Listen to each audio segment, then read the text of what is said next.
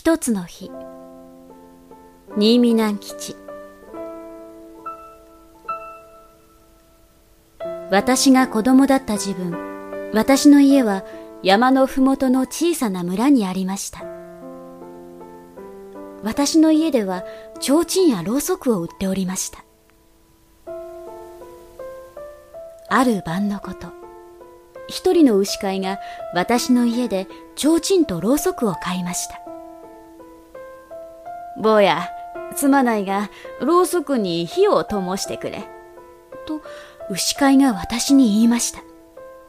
私はまだマッチを吸ったことがありませんでした。そこで、おっかなびっくり、マッチの棒の端の方を持ってすりました。すると、棒の先に青い火が灯りました。私はその火をろうそくに移してやりました。ああ、ありがとう。と言って、牛飼いは火の灯った提灯を牛の横腹のところに吊るして行ってしまいました。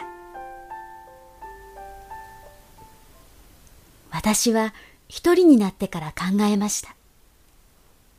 私の灯してやった火はどこまで行くだろう。あの牛飼いは山の向こうの人だから、あの火も山を越えて行くだろう。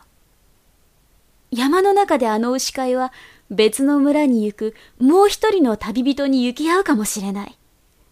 するとその旅人は、すみませんが、その火をちょっと貸してください。と言って、牛飼いの火を借りて自分の提灯に移すだろう。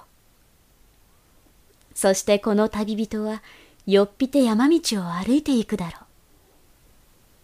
するとこの旅人は太鼓や金を持った大勢の人々に会うかもしれない。その人たちは、私の村の一人の子供が狐に化かされて村に帰ってきません。それで私たちは探しているのです。すみませんが、ちょいと提灯の火を貸してください。と言って、旅人から火を借り、みんなの提灯につけるだろう。長い提灯や丸い提灯につけるだろう。そしてこの人たちは鐘や太鼓を鳴らして山や谷を探していくだろう。